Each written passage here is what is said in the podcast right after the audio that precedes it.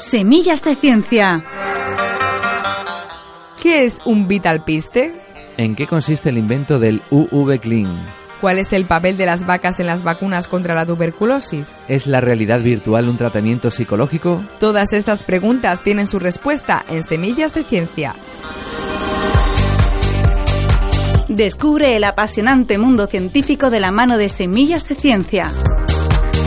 Bienvenidos a Semillas de Ciencia, un proyecto de la Asociación de Radios Universitarias de España y la Red de Radios Latinoamericanas y del Caribe, liderado por la Universidad de Extremadura. Nuestro objetivo es fomentar y difundir el gusto por la ciencia. ¿Comenzamos?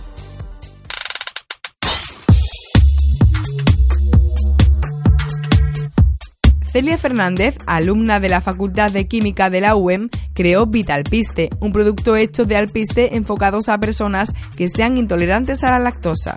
Alumnos de la UAM desarrollan sendos dispositivos médicos para mejorar la calidad de vida de los enfermos. Nos vamos hasta Valencia, donde la Universidad Jaume I nos presenta el Laboratorio de Psicología y Tecnología LabSitec. Desde Zaragoza nos descubren una nueva vacuna contra la tuberculosis en la que algo ha tenido que ver el multimillonario Bill Gates.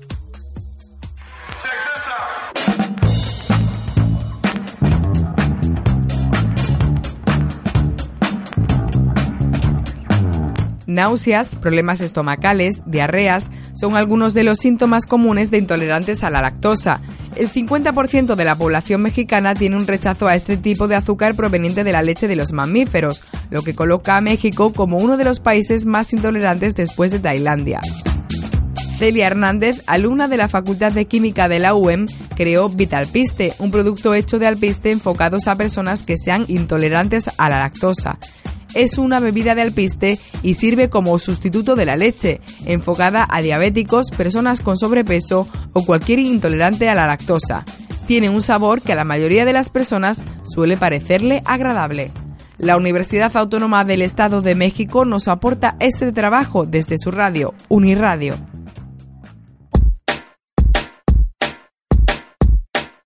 Náuseas, dolores estomacales, diarrea y vómito son algunos de los síntomas más comunes de quienes son intolerantes a la lactosa.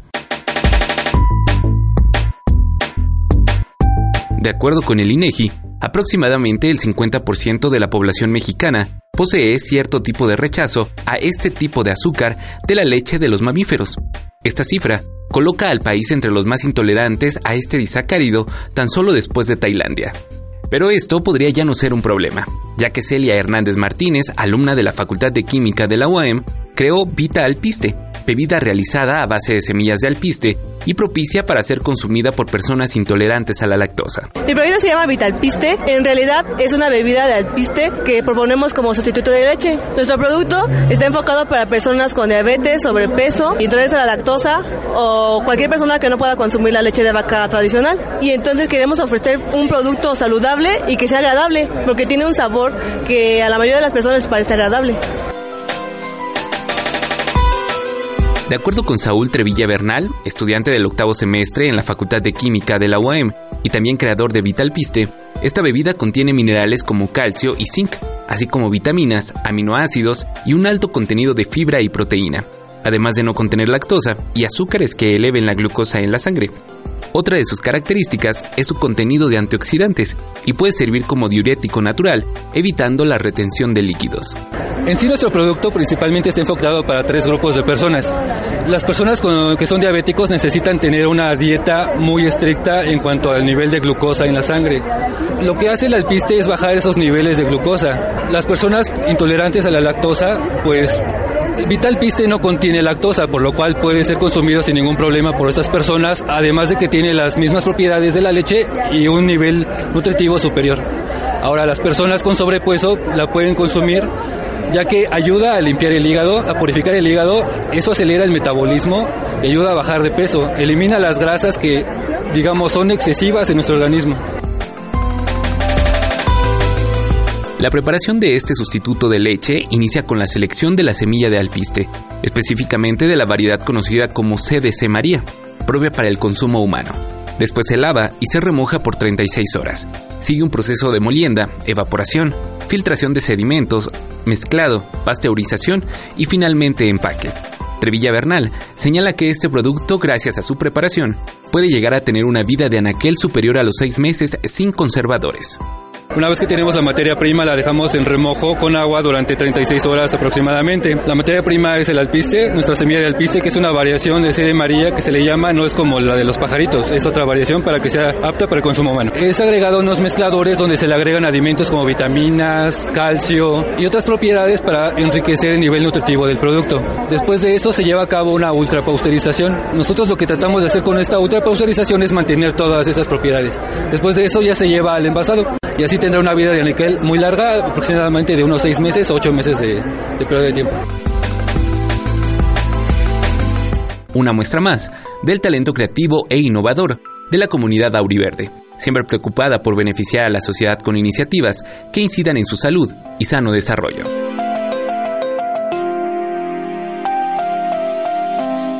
Desde la Universidad Autónoma del Estado de México, Filiberto Palma.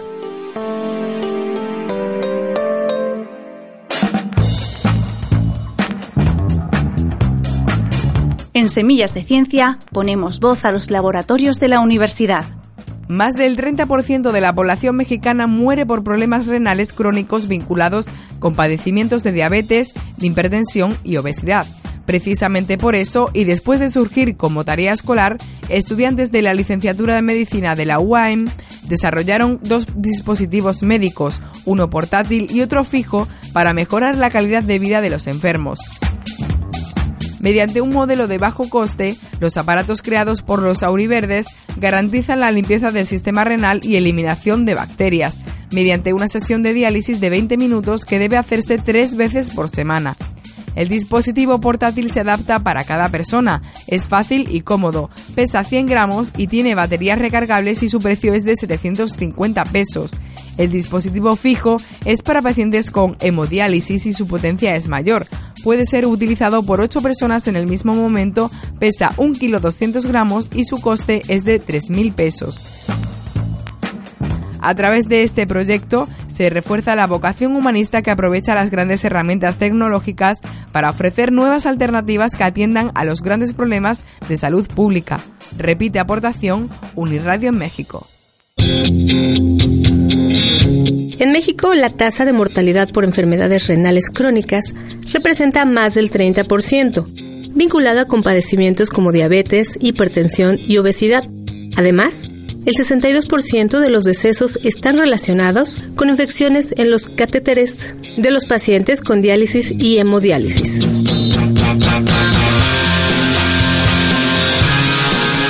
A un año de distancia y después de haber surgido como una tarea escolar, estudiantes de la licenciatura en medicina de la Universidad Autónoma del Estado de México desarrollaron dos dispositivos médicos, uno portátil y otro fijo, para mejorar la calidad de vida de los enfermos desde una perspectiva tecnológica, explicó Óscar Ortiz Valle, representante de la empresa TextHealth. En este caso, este proyecto surgió como una tarea en la materia de patología clínica. Posteriormente, este proyecto entró a la Feria Mexicana de Ingeniería del COMESI, donde ellos nos dieron los fondos para hacer las primeras pruebas Mediante un modelo de bajo costo que disminuya los gastos que asignan los servicios de salud, que representan los 160 mil pesos por paciente, los aparatos creados por los alumnos auriverdes garantizan la limpieza del sistema renal y la eliminación de bacterias durante una sesión de diálisis de 20 minutos, un procedimiento que se debe realizar al menos tres veces por semana. Si logramos reducir la muerte de las personas, eso a la larga podría también ser un beneficio hacia las empresas que se encargan de dar los servicios de licitación, puesto que cada tratamiento de cada paciente es alrededor de 160 mil pesos y estos pacientes necesitan de forma de por vida hasta que sean entonces a un trasplante renal o hasta que ellos mueran. Planteado para el tratamiento de diálisis renal, el dispositivo portátil es ergonómico, es decir, se adapta a cada persona, su uso es fácil y cómodo. Pesa 100 gramos, cuenta con baterías recargables y su precio en el mercado alcanza los 750 pesos. El fijo es para pacientes con hemodiálisis, su potencia es mayor, porque puede ser utilizado hasta por 8 personas en el mismo momento. Pesa 1 kilo 200 gramos y su costo es de 3 mil pesos. El universitario emprendedor mencionó que los aparatos requieren de un cartucho de fibra óptica reactiva para la transmisión de luz ultravioleta y tienen una cubierta plástica. En este caso es una etapa preventiva, es para evitar que los pacientes se infecten. La luz ultravioleta lo que hace es abrir la cadena de ADN, esto evita que las bacterias se puedan seguir reproduciendo y que se vuelvan inactivas, evitando que estas puedan llegar a reproducirse e infectar a un organismo. A través de este proyecto, el espíritu emprendedor que se forja en la máxima casa de estudios en la entidad refuerza su vocación humanista, que aprovecha las herramientas científicas y tecnológicas para ofrecer nuevas alternativas que atiendan los grandes problemas de salud pública.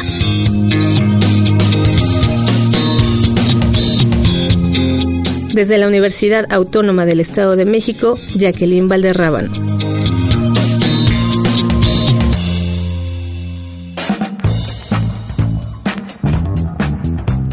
Estás escuchando Semillas de Ciencia. Está claro que una de las grandes preocupaciones del hombre a lo largo de toda su existencia ha sido la cura de enfermedades. Con los años, investigadores y científicos han desarrollado vacunas que son capaces de salvar a las personas de enfermedades como la varicela, la gripe o incluso se baraja ya la posibilidad de tener una vacuna contra el cáncer. Carlos Martín es el investigador principal de un grupo de la Universidad de Zaragoza que trata desde hace más de 20 años de crear una vacuna que acabe con la tuberculosis. Pese a que se piensa que esta es una enfermedad erradicada, la tuberculosis mata cada año a un millón y medio de personas y contagia a 9 millones. Pese a que desde hace más de 100 años existe una vacuna, la BCG, esta no protege en las formas respiratorias a los infectados. Una protección que, por el contrario, sí trataría de inferir la vacuna zaragozana, la MTB-VAC. Una entrevista de Álvar Giles desde Radio Unizar en Zaragoza. ¿En qué consiste la vacuna MTB-VAC? Pues la vacuna antivivac consiste en una cepa atenuada del bacilo de la tuberculosis de tal forma que la atenuación es mayor que la vacuna actual, BCG, que es derivada de las vacas y la protección en los modelos animales por el momento es mejor que la actual BCG. Entonces, ¿cuál es la diferencia con esta BCG? La diferencia con la vacuna actual BCG es que BCG eh, se construyó a principios del siglo XX a través de una cepa que se aisló de los de las vacas y esta cepa de las vacas mm, contiene muchos genes que no lo contienen las cepas humanas. Por lo tanto, creemos que la falta de protección para las formas respiratorias de la actual BCG se debe a que le faltan estos genes que estarían contenidos en la actual vacuna MTVVAC. Bill Gates se interesó por esta enfermedad y por su vacuna. ¿Cómo colaboró? Eh, cuando tuvo una reunión en España en el año 2012, se reunió con investigadores de la Universidad de Zaragoza, con nuestro equipo de investigación y vacuna, para ver cuál era la aproximación que utilizábamos para construir esta vacuna. Entonces, desde entonces, eh, lo que hemos tenido es no ayuda directa a lo que es la vacuna, pero sí a los ensayos clínicos, los ensayos clínicos de la fase 1 que se realizaron en Lausanne que el promotor es una compañía española biofarmacéutica, que es Biofabri, eh, fueron cofinanciados por la Fundación Bill Gates. Y actualmente estamos en contacto con la Fundación Bill Gates para desarrollar otros ensayos clínicos en otros países. Aparte de su ayuda económica, ¿qué otras ayudas han tenido? El proyecto de vacuna de tuberculosis que llevamos trabajando más de 20 años es mm, financiado, ha sido financiado por fondos nacionales, de proyectos nacionales, y fondos de proyectos europeos. Al tratarse la tuberculosis de una enfermedad de la pobreza, las compañías farmacéuticas grandes estarán interesadas cuando se sepa si funciona o no, pero la investigación básica la llevan a cabo sobre todo proyectos públicos de investigación, tanto nacionales como europeos. Ahora, tras los buenos resultados en Suiza con humanos, han empezado las pruebas con bebés en Sudáfrica. ¿Cómo va respondiendo la MTV-VAC? Pues de momento, bueno, se obtuvieron los permisos en finales de septiembre del año 2015. Eh, se ha vacunado 19, 18 adultos con la, con la actual vacuna BCG y 9 con MTV-VAC y después de un seguimiento de un mes, el, el comité científico que ve cómo han sido estos, estas vacunaciones ha dado mm, luz verde para el inicio de la vacunación a los bebés, porque todo ha salido correctamente. Eh, si finalmente puede vacunarse con esta vacuna, ¿qué repercusión mundial tendría? Eh, actualmente la BCG protege contra las formas mm, graves a los recién nacidos, pero no a los adultos, la forma de transmisión. Eh, si aumentásemos la protección de BCG en las formas respiratorias, podría tener un impacto enorme, dado que esta enfermedad eh, produce más de mm, casi 10 millones de nuevos casos al año y una mortalidad de un millón y medio de personas al año. Por lo tanto, si bajásemos estas cifras, la repercusión podría ser enorme.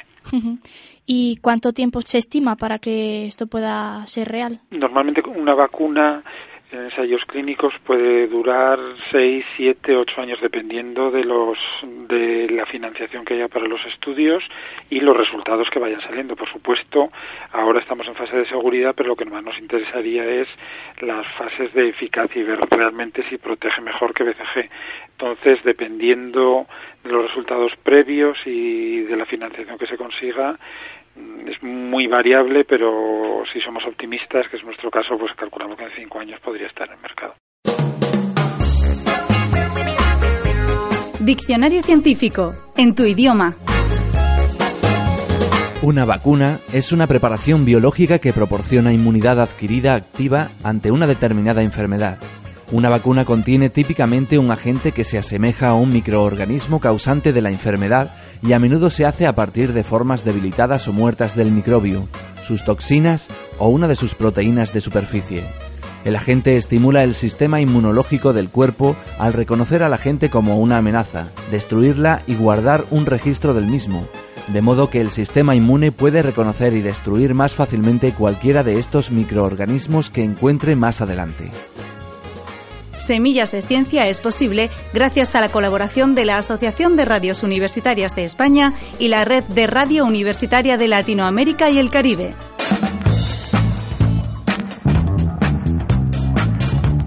Ahora bien, si antes hablamos de utilizar la tecnología para la recuperación y cura de enfermedades, algo físico, ahora te vamos a contar cómo puede ayudarnos en nuestra vida emocional.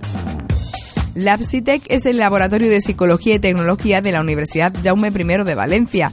Su directora Cristina Botella habla con Semillas de Ciencia para contarnos cómo la tecnología, como la realidad virtual, puede ayudarnos a superar trastornos emocionales como fobias y duelos. ¿Estás preparado para superar tus obstáculos?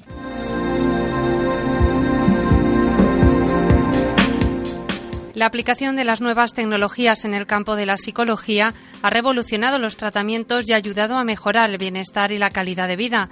El Laboratorio de Psicología y Tecnología LabSitec de la Universidad Jaume I de Castellón ha sido pionero en su desarrollo. Cristina Botella, directora del LabSitec.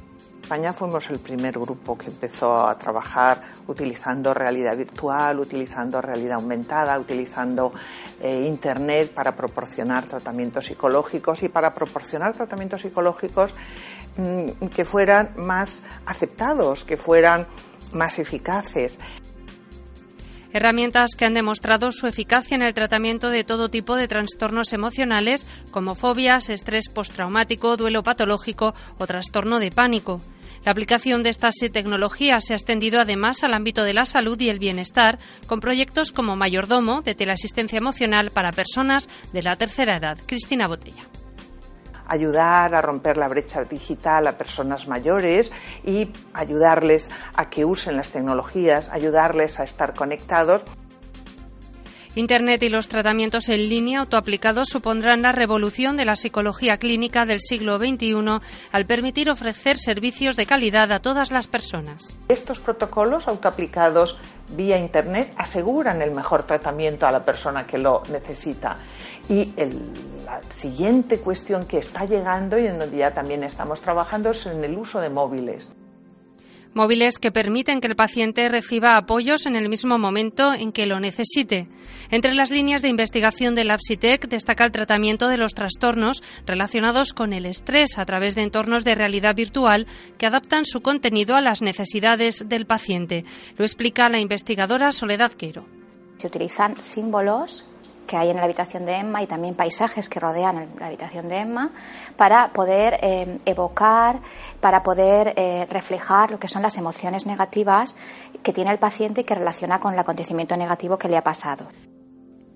El tratamiento se refuerza en casa con terapias autoaplicadas en línea. Estas tecnologías han demostrado su utilidad también en el campo de la salud, en personas con problemas de dolor crónico como fibromialgia o lumbalgia, y a las que se ofrece un seguimiento continuo a través de aplicaciones móviles. Escuchamos a Azucena García, investigadora hemos desarrollado un, dispositivo que puede eh, correr en, dispositivos móviles como un teléfono móvil, un smartphone, y para que las pacientes puedan llevar en su teléfono móvil una forma de medir el dolor, eh, la fatiga y el estado de ánimo. Eso la ventaja que tiene es que tenemos eh, evaluaciones en el mismo momento en que están experimentando los síntomas, que eso es un avance importante en, lo que es la medida en psicología. ¿eh? Tenemos medidas normalmente retrospectivas y esto son medidas directas.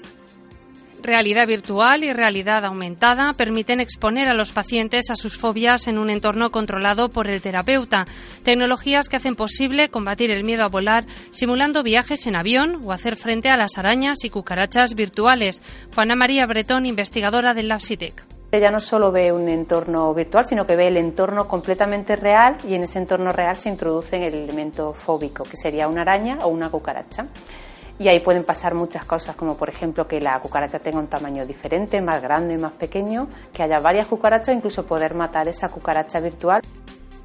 La Psitec ha realizado importantes avances en el tratamiento de trastornos alimentarios. La realidad virtual permite hacer frente a las distorsiones de pacientes con anorexia respecto a su corporalidad. Videojuegos y terapias en línea ayudan a personas con obesidad a adquirir hábitos de vida saludable en un entorno que incita al sedentarismo y la sobrealimentación. Ausias Cebolla, miembro del Laboratorio de Psicología y Tecnología. Lo que hacemos es utilizar nuevas tecnologías para ser muy inmersivos, ¿no? para ser muy para ser muy ubicuos, es decir, para estar en todo momento ayudando a la persona a recordar que necesita perder peso, que quiere perder peso, y entonces a través de teléfonos móviles, a través de web, a través de videojuegos, facilitamos esa adherencia. La posibilidad de generar emociones a través de las nuevas tecnologías tiene aplicaciones en numerosos ámbitos. Es el caso del diseño emocional, que permite dar un valor añadido a un servicio o producto. Por ejemplo, cerámica que favorezca la relajación. Berenice Serrano, investigadora del LabSitec.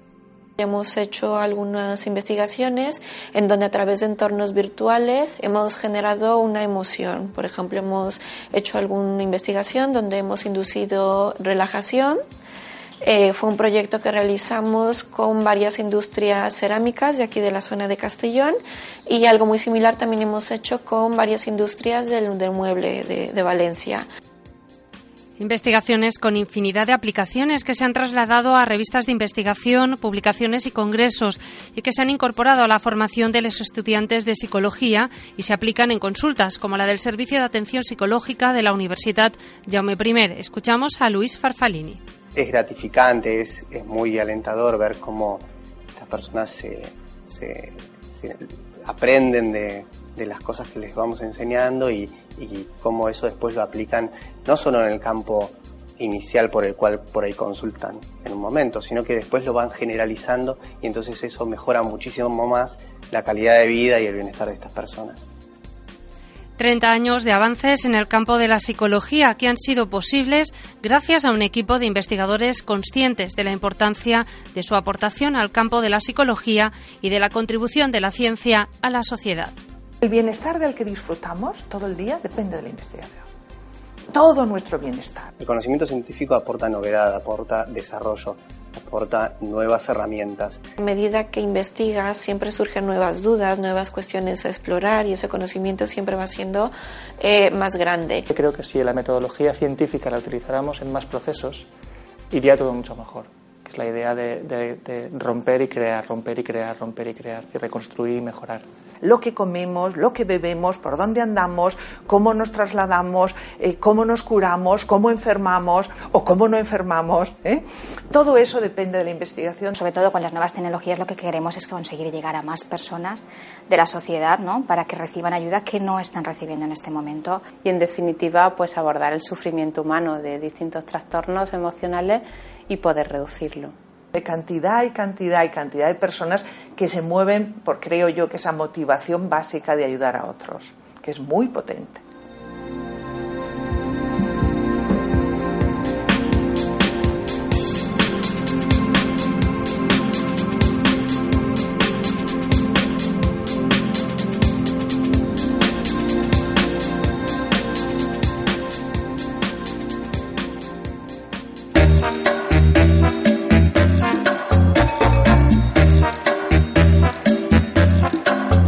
¿Sabías que...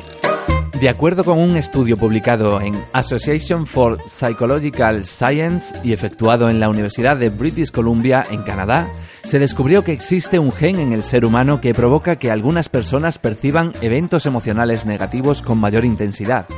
El gen llamado ADRA2B es el causante de que las personas vean todo negativo y tengan una visión pesimista de la vida. En el estudio participaron 200 personas a las que se les mostraron palabras positivas, negativas y neutrales, y se encontró que los participantes con la variante del gen ADRA2B fueron más propensos a percibir palabras negativas.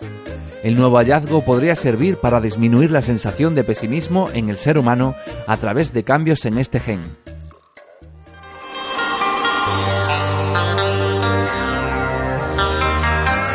Si te gusta lo que escuchas, síguenos y habla con nosotros en Twitter, Semillas de Ciencia, y en nuestra página web, semillasdeciencia.es. ¡Te esperamos!